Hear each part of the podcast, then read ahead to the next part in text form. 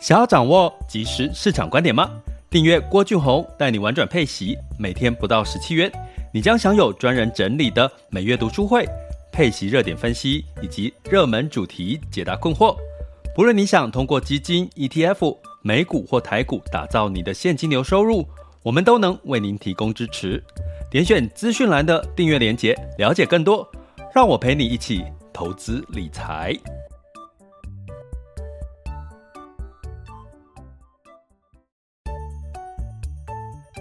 想要掌握即时市场观点吗？订阅郭俊宏带你玩转配息，每天不到十七元，你将享有专人整理的每月读书会、配息热点分析以及热门主题解答困惑。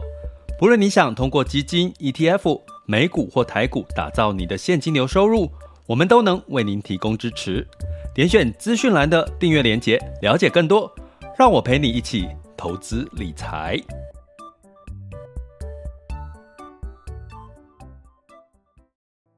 各位亲爱的学员以及听友们，大家中午好、下午好、晚上好。今天是二零二二年的五月六日了，吼，周五，周五，在周日是我们的母亲节，呃，就是跟我们呃听友们母亲，哈，就是伟大的母亲们呢，说母亲节快乐。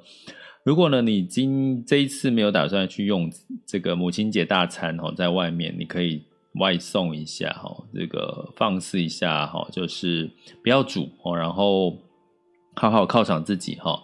然后像我家就是呃，本来是要去外面用外外就是吃母亲节大餐，可是因为这个疫情的状况哈，就决定呢就是买一堆的那些垃圾食物 回来吃哈，因为其实我。我的母亲也很爱吃炸鸡那种食物哦，所以就决定要放肆一下，然后再买一个贵贵的母亲节蛋糕哦，就是就是通常都是网红推荐的那种哦，你知道吗？我们这次订那个千层千层的蛋糕哦，然后裹了那个这个这个起司啊，还有这个水果新鲜的水果，这样一个蛋糕居然要一千多块钱。哦，千层蛋糕来孝敬我的老妈哦。那我相信 真正最后这些千层蛋糕、母亲节蛋糕入口，应该会是会入到我的嘴，我们这些这些那个嘴巴里面哦。就是通常妈妈都不不太敢吃太甜的东西哦。不过母亲节嘛，就放肆一下哈。那为什么呢？因为最近大家应该有很多的这个情绪上面的一些影响哈，包含像这个确诊，哦，像我最近这我最近这几天哈，特别明显的感受哈，就是这个好像确诊这件事情就真的就在你身边，以前会觉得。疫情离你远远的哈，那这一次特别觉得就是，诶，疫情好像就真的就在你身边，因为开始陆续听到周遭的朋友确诊，周遭的朋友的呃开的店哦，有人确诊哦，就是变成要去做一些什么相关的处置的措施，然后很明显也知道医疗量能其实是不足的。哦，你要去做打一九二二啦，或者去做什么是不足的，大家就要稍微放宽心一点。然后最近真的每天早上就是接到媒体的电话，哈，来问我一些防疫的，呃，有关像这个保险上面的一些事情，哈。所以很明显的就是大家应该都处于这些氛围之内，哈。那所以我们今天呢，又又刚好昨天晚上美股周四，哦，的大跌，哦，就是。就是这个升息的确定之后呢，大涨，然后又突然隔一天又大跌，只有一日的行情。那我们只能说，他把如果说第一天的大涨是把之前的跌的把它填补回来哈，那这一次的大跌该怎么看呢？我们很简单的逻辑就是回归到基本面，好，回归到基本面，哪个基本面看不好？诶，它就跌给你看，哪个基基本面诶有机会看好，它可能就会呃跌了之后再反弹给你看哈。所以我觉得大家这段时间还是回到基本面哦，基本功哦。那回到基本面、基本功呢，我们今天来聊一个比较有趣的话题，就是我一之前一直跟各位有时候会特别聊到的是四大理财的性格哈。那呃，这四大理财性格在这段时间美美股急跌呢，或者是急涨会有什么反应呢？我们来探讨一下。啊，因为这两天我其实也在看一些不同的投资理财群里面呢，呃，这些投资人他们不同的反应哈，我觉得诶真的理财性格大不同，诶给出来的反应其实也不太一样，所以我们今天来聊聊一下，那你来对号入座哈，你是属于哪一种的理财性格？然后呢，同时其实回到市场，跟各位提到说要回到基本面嘛，哈。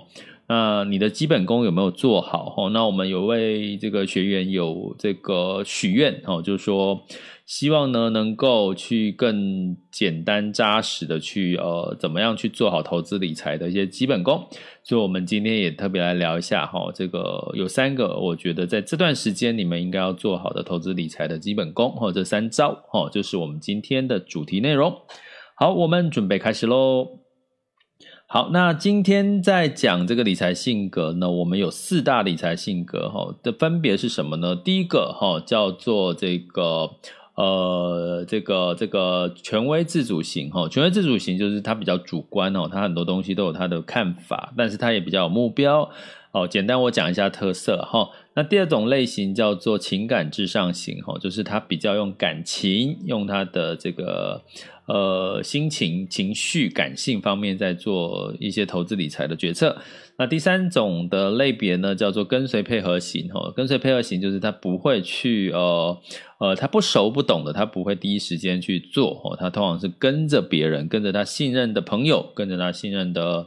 同事，哈，或者是这个专家，哈，去做他的做，这叫跟随配合型。那第四种四种类型叫谨慎分析型，哈，就是说他是这个。会自己做功课哦，这做功课呢，可是就分析了很多资料哈，所以他通常是属于慢半拍，他都要分析好了所有的资料，他才敢执行，才敢下手。所以通常这种谨慎分析型的也会落于就是呃想太多，然后就是做太少哈，或者是根本就不做哦这样子的一个行行为哈。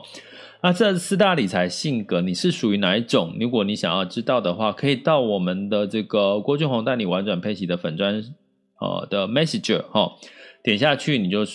打一下说，呃，你想要做性格测验，哦，打一下性格测验四个字，哦，那那个机器人应该就会给你，哦，这个性格测验的这个哦测验的题目，哦，你做完之后就会得到你的答案是什么，你是属于哪一种类型，哦，你可以试着去做做看。那我直接讲一下。在这个呃，第一个类型叫权威自主型哦，在这个市场的急涨急跌呢，通常呢，因为他已经有定见跟目标了哈，在这个时候，我觉得权威自主型的人他会比较不急不慌哈，因为他已经知道说他为什么要投资，他是可能是长期投资，他可能要追求的是这个短期的获利哈，都有可能哈。因为他的目标很清楚呢，所以他其实，在急涨急跌的时候，他其实是会采取行动的哦。好，但是呢，我要提醒这个权威自主型，如果你是行动派，采取行动，你目标导向很好，但是哈，在这段时间美股急涨急跌后，你做你做太多，反而呢可能会造成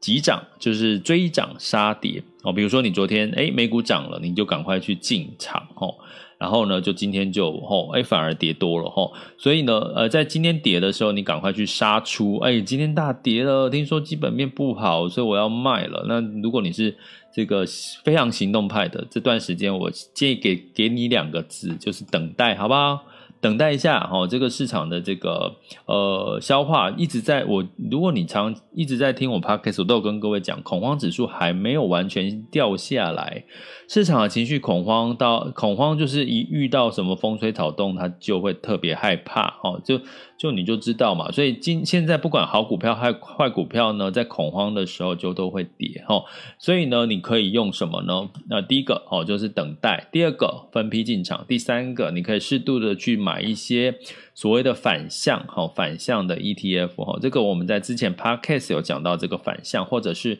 订阅学员就可以去回听一下我们呃反向的 ETF 哈，可以让你去做一些避险的动作哈。那第二种类型叫情感至上型哦，那情感至上型在遇到美股急跌的时候，它会有什么反应呢？当然，我刚刚讲说它是用感情情绪在做判断哈，所以一旦市场急跌，他会早餐吃不下，今天中午哦，午餐吃不太下，怎么办呢？心情不太好，然后就要找人去抱怨，去聊聊天，说怎么办？现在股票这样子，好烦哦，然后什么的，哦，这个情感至上型的比较容易受这个市场这个。短期的波动而影响哈，所以这个时候呢，哎，建议情感至上型的哈，你的情绪真的有受到影响，吃不下饭了吗？那就请你去做两件事情。第一个，先不要在这段时间哈，因为今天周五了嘛，周六周日好好的休息一下，不要去想这件事情。情情感至上型有个好处就是，这个情绪来得快也。也可能容易去得快哈，就是它是短期，它情绪发完之后就没事了。诶，其实我还蛮喜欢跟这样的人做朋友，就是说，诶，我至少知道你在想什么，你在生气还是在开心吼。所以他们通常就是一下子这个情绪就没了哈，所以最第一个就转移你的情绪嘛哈，周六周日好好的去玩一下哈，不要这个市场这个一两天的事情不会让你这呃，我讲一句话好了，大家不知道认不认同哦，就是今天涨明天跌，今就算跌个三天四天五天十天。你这辈子还是不会因此而穷途潦倒，好不好？你不会因为跌个市场跌个三天五天十天，你这辈子就乌有了，会花也不会，好不好？你不要把这件事情看得那么重，哈哦，你能够想通这件事情的话，你就会平常心去看待市场，市场永远是对的，好不好？市场有涨，当然就会有跌，有跌当然就会有涨啊，好不好？平常心，我们 Podcast 一直。提供一个希望给各位这样的一个观念哦，好，所以呢，第二个哦，如果你情感至上型的啊，现在真的吃不下饭，市场跌好烦，拜托去找一些这个呃，就找权威自主型的去聊一聊哦，去聊一聊到底，不要找跟随配合型的，因为你找跟随配合型，他可能会跟着你一起跟着你一起慌哦，你去找那些平常看起来就是很有主见。而且很有定见，而且可以说出一番道理哦，让你觉得去找这种人哦，这今天去找一下这种人，去跟他聊聊怎么办？我最近今天心情不好，因为美股大跌，他可能会给你一些诶不错的建议哦，吼，所以这个是我第二类情感智商型哈，你的反应跟你可以做的事情哈。那第三类我们叫跟随配合型哦，跟随配合型就是像绵羊一样哦，就是呃走到哪一群绵羊走到哪，他就跟到哪哈。所以如果你是跟随配合型，就是属于诶。不敢就是第一时间哈投资哦，人家有新的东西出来，你不敢第一时间投资，你通常都是跟着别人，哎，觉得这他做的不错，很稳妥了，你再去跟着他做哈。那如果是这样的话呢，哎，你其实就回去哦，这次美股的急跌，你就回去问一下，呃，你当初做这个决定所参考的人。哦，他目前的意见跟看法是什么？哈，呃，当然，如果你问到那个人，他现在也很慌呢，哎，那你就赶快不要 问他的意见，然后，那你就赶快呢再去找什么？我刚刚讲权威自主型的人，然后问问看他对于现在市场的看法，然后，那或者是你就是收听这一集 Podcast 嘛，因为你既然都是走跟风类型的，那跟风类型有什么？可能的风险呢，就你可能都会跟到高点哦。我们讲跟随配合型，就是说别人做什么，你都是听到他赚到钱，或者说诶他投资这个不错哈。可是呢，通常你听到人家说投资不错的时候，你可能他都已经涨了一波了哈。所以跟随配合型比较容易遇到风险，就是这个追涨杀，就是跟跟跟到高点哦。不是追涨杀跌，而是他就跟到高点，因为他根本不知道什么是高点，什么是低点，哈。所以呢，如果你是跟随配合型的人，哈，这段时间建议你就是哈，投资你的投资哈，听到什么消息你认同的或跟到什么人呢？请你分批进场，好吧？不要一次的 show hand，就是一次的把你的这个资金全部投入了哈。我觉得这个是对跟随配合型最好的、最简单的一个做法。好，那第四种类型是什么呢？第四种类型呢是这个我们刚刚提到的哈，就是。谨慎分析型哈，那谨慎分析型呢，基本上他就什么东西都会做功课哦，很爱数字哦，很爱去分析市场哦，很爱去呃，就是呃找很多的资料哈。可是他通常想很多，然后不容易做执行哈。那通常这样的一个情况，你可能现在想说，哦，还好我还没进场。你可能会想，还好我还没进进场哈。你可能会觉得，哎。这个时候还好我没进场，可是呢，因为美股本来你昨天分析的资料是它在涨了，你可能准备要进场，已经收集好去昨天的资料，可是今天呢，呃，昨天呃，抱歉更正一下哈，前天急涨哈，那昨天急跌哈，那你今天可能会想，哇，市场的状况又改变了，我是不是要再来重新研究一下？哈，又你要你要重新开始你的研究资料的状况了哈。那如果你真的觉得你是想要投资的这个跟随配合型的，那我会建议你一样哦，就是分批进场嘛。你如果还没有办法。定知道说你什么时候有是最佳的买点，那你就是用时间，呃，用分批进场的定期定额的一个概念呢，去分散掉这个部分的风险哈，因为永远没有最好的时机，也永远都会是有好的投资的一个机会了哈。我觉得，呃，给这个跟随配合型呢这样子的一个想法，你就不会一直在那边想很多，然后什么都不做，然后你可能今天你会。我觉得这四种类型在美股急跌的时候会特别开心，因为他觉得哦，好险，我还没有进场哦。好、哦，这个这个对于这个跟随配合型是唯一我我觉得应该你会稍微庆幸的哦。但是呢，没有进场，你反弹你也赚不到，所以呢，建议你哈、哦，你不要想那么多，你就是分，你也可以用分批进场跟定期定额的概念来去做投资呢。相信对你来讲呢。也仍然会是有一个比较哦好的一个做法哦。好，那讲完这个部分呢，如果你想要了解四大理财性格，你是属于哪一种，就欢迎大家到我们的这个郭俊宏带你玩转配息的粉专哦，message 点下去，然后呃输入这个性格测验哦，那就会呃有这个性格测验的问题让你做测验，了解你自己是属于哪一种性格哦。这里是郭俊宏带你玩转配息，给你及时操作观点，关注并订阅我，陪你一起投资理财。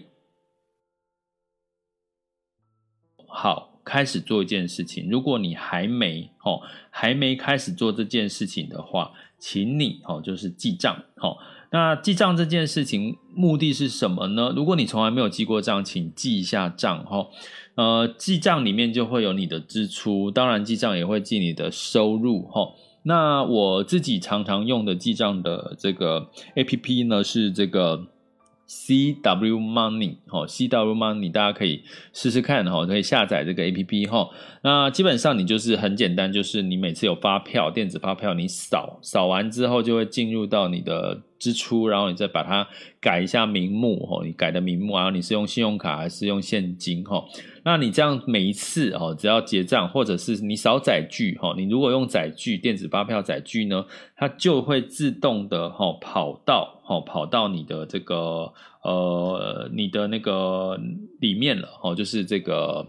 呃，怎么讲？这个你的支出里面了哈，就自动同步到你的支出哈。所以基本上呢，这个你做了记账这件事情的好处就是，诶，你可以知道你每个月的固定开销有多少哈。那有没有什么可以去节省的地方哈？那节省的目的是让你有多余的什么？可以投资的预算，哈，可以投资的预算。那我觉得这个事情呢，在通膨时期呢，就非常重要，因为通膨时期什么都在涨，哈。那什么都在涨的一个过程当中，其实呢，你准备好了这个，呃，你知道你必要开销是什么的时候，你除了你每个月，哈，就是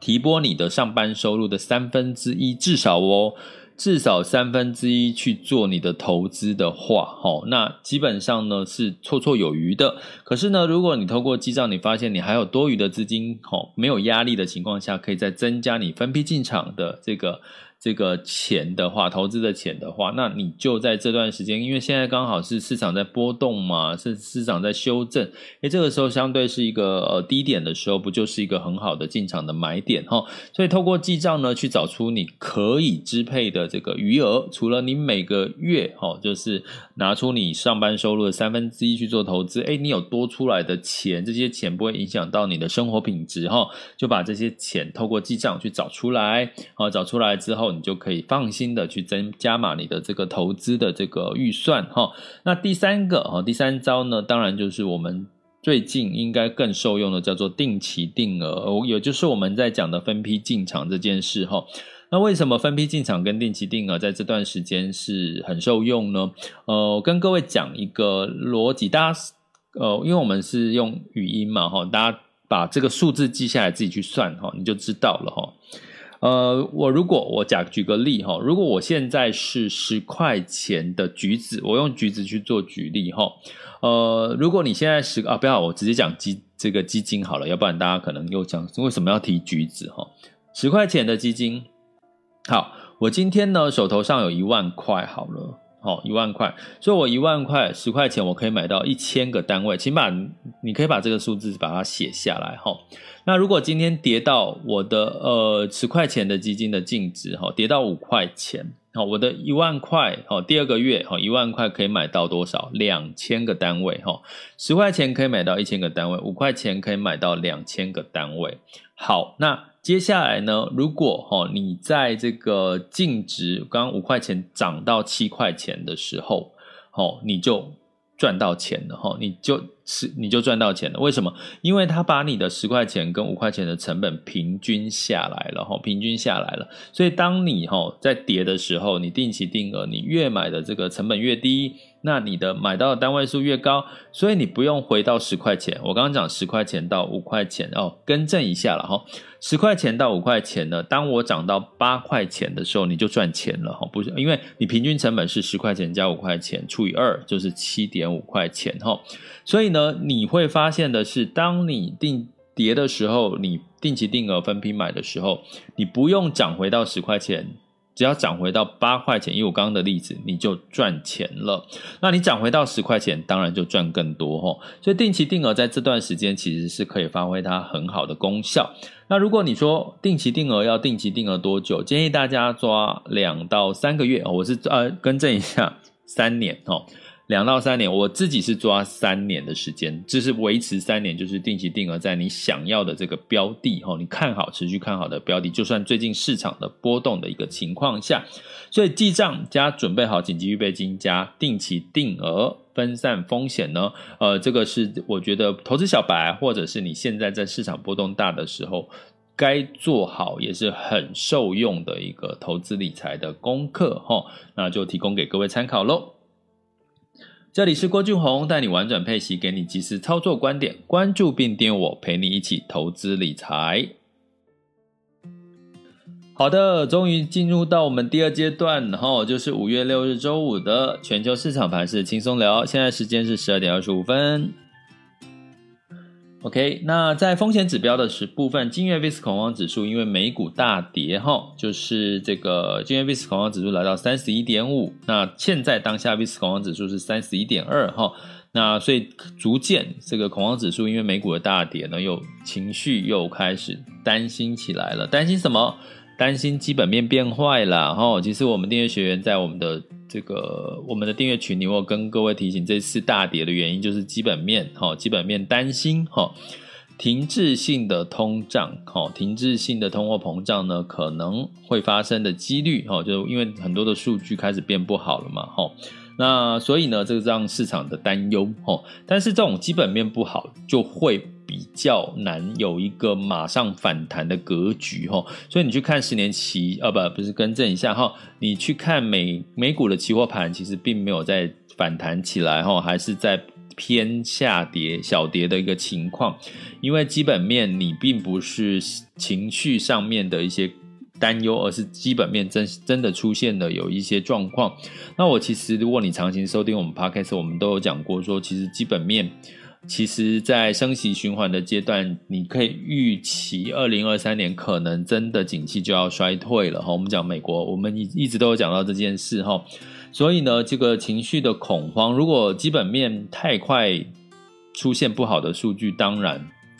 就不会是一个好的现象哈，所以在这边我们要提醒各位，呃，你现在已经在市场里面的投资人哦，第一个分批进场之外呢，第二个适度的持有核心的资产，就是这些所谓的真正赚钱的公司，就像我们上一集讲到巴菲特嘛，你看他就算这个昨天美股大跌，巴菲特也跌啊，他的波克夏股价也跌啊，对不对？他持有手中的持股也跌啊，所以并不是只有你跌哈，是全部哈好公司跟坏公司都跌，但是接下来会反弹，当然就是会是好公司的股票喽哦，所以用这样的一个逻辑哈，持有核心资产，或者是你用我们在这个频道完整配息里面强调的以息养股哈，核心资产持有配息 ETF 配息基金，其实在这段时间仍然是可可以稍稍放心的。好，那另外呢，十年期美债殖利率是三点来到三点零六六一 percent 哈，已经上到了三啊，其实这也是在我们的这个预期当中哈。但是如果在持续的往上走，当然哦，三是在合理的这个市场预期哦。如果再往上走的话，当然就会压抑到科技跟半导体的这个。这个股价的一个下跌，哈，就是会造成它再再一步的再一度的下跌的可能性，哈。所以近期呢，的确，哈，你就分批，除了分批进场去，如果你持续的在买科技股跟半导体的话。那第二个呢，你可能要适度的这段这段时间不要一直在加码科技股，好不好？适度的去找做一些防御型类型的一些产业啦，哈，呃，像医疗啦，哈，像这个传产之类的，哈，哈，甚至像金融，哈，好，所以呢，像美股呢，基本上在这个四大指数是下跌了，哈，道琼是下跌三点一二 percent，S&P 五百纳斯达克分别下跌三点五六、四点九九 percent。费城半导体下跌了五个 percent 哈，所以整体都迎来一个抛售潮。VIX 恐慌指数也涨了六二十二个 percent 哈。那欧股当然也是会受到影响，不过欧股的影响就比较小了，因为毕竟两边美国跟这个欧洲的景气状况是不一样的。呃，所以呢，基本上啊，泛欧六百是下跌零点七 percent，德法英分别下跌零点四九、零点四三跟零点一三个百分点。那在雅股的部分，雅股也比较容易受到全球市场的买盘的影响哈。虽然昨天哈，就是这个呃周四的时候哈，台股是价涨量涨哈，但是呢，今天受到美股的状况啊，尤其这个台币台币贬哈，台币最。最近贬值的幅度比较高哈，所以让资金呢有一些流出哈，外资流出的压力了哈。那现在已经开始在提醒大家关注一件事情，就是哎，台湾的央行什么时候要升息哈？目前已经有看到呃机构跟媒体在预期，就是六月份台湾要升息了哈。那这对台股来讲也是有好有坏哈。好的地方就是，呃，汇率上面可能会稍微止稳，那坏的地方可能就是股市也会波动加大。那在这个呃恒生指数跟这个上证哈一样，也是在一个呃盘整哈盘整的一个状况哈盘整向上的一个格局哈。那在日经哈日本是日经指数其实是这个休市的哈好，所以昨天台湾加权指数上涨上呃 A 股哈一样是上涨零点六八哈。那恒生哈是小跌了哈，这是昨天的这个雅股盘势。那我们来看一下目前。的哈最新的一个呃雅股呃雅股的盘势哈，目前时间是十二点三十分。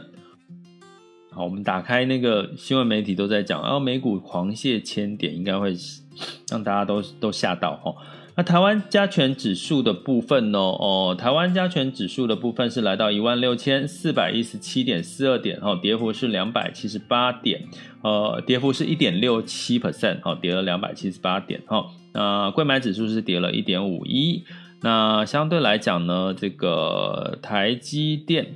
台积电呢是下跌了十一块钱，来到五百三十一，哈，就是跌幅是二点零三，哈，也受到美股的影响，哈。那另外呢，哦，把它讲完，陆股哈一样哈，上证指数下跌二点三一，深圳指数下跌了二点三三 percent，恒生指数下跌三点五七，恒生科技是下跌五点零三哈。那唯一逆势有上涨的是日经指数，日经二二五呢是上涨零点九 percent，南韩是下跌一点一九，新加坡是下跌一点二八。目前的美股期货盘呢是小跌，大概都是跌幅在零点零八到零点一一 percent 左右了哈，并没有这个反弹的一个迹象来看哈，所以大家还是要稍微谨慎一点。那在能源的部分呢，一样哈，就是收高哈，因为这个整体的俄乌担心跟欧盟的这个呃。进口禁令哈，所以让布兰特原油上涨零点七 percent，来到一百一十点九美元每桶。那金价的部分也因为避险的这个恐慌避险的这个可能性哈，所以让黄金哈这个上涨了零点四 percent，来到一千八百七十五点七美元每盎司。那在汇市的部分呢，美元指数来到一百零三点五六三七。那呃，美元兑换台币也来到了二十九点六五喽哦，持续的美元持续的走升，也代表资金可能有汇出的一个情况。美元兑换日元来到一百三十点一八哈，大概维持在一百三十左右哈。那呃，我美元兑换人民币是六点六五四八，哦，所以基本上人民币也稍微趋贬，然后。所以昨天，好像这个 A 股的这个北向资金，就外资也是在卖出、哦流出的一个情况。所以整体的状况状况很明显的恐慌带来的避险，恐慌带来了市场的资金的流出。恐慌所带来的这个市场的这个波动比较加大，那这次的恐慌不再是因为升息循环，而是基本面似乎有一些堪忧。所以，如果是因为基本面堪忧所带来的恐慌，大家可能就要更谨慎的看待最近的市场。我觉得就是两个字：等待。第二个就是保守，第三个就是分批进场。我觉得这个会是一个比较适合大家近期哈去参考的一个投资的一个方方法跟策略哈。这里是郭俊宏带你玩转配息，给你及时操作观点，关注并订阅我，陪你一起投资理财。我们下集见，拜拜。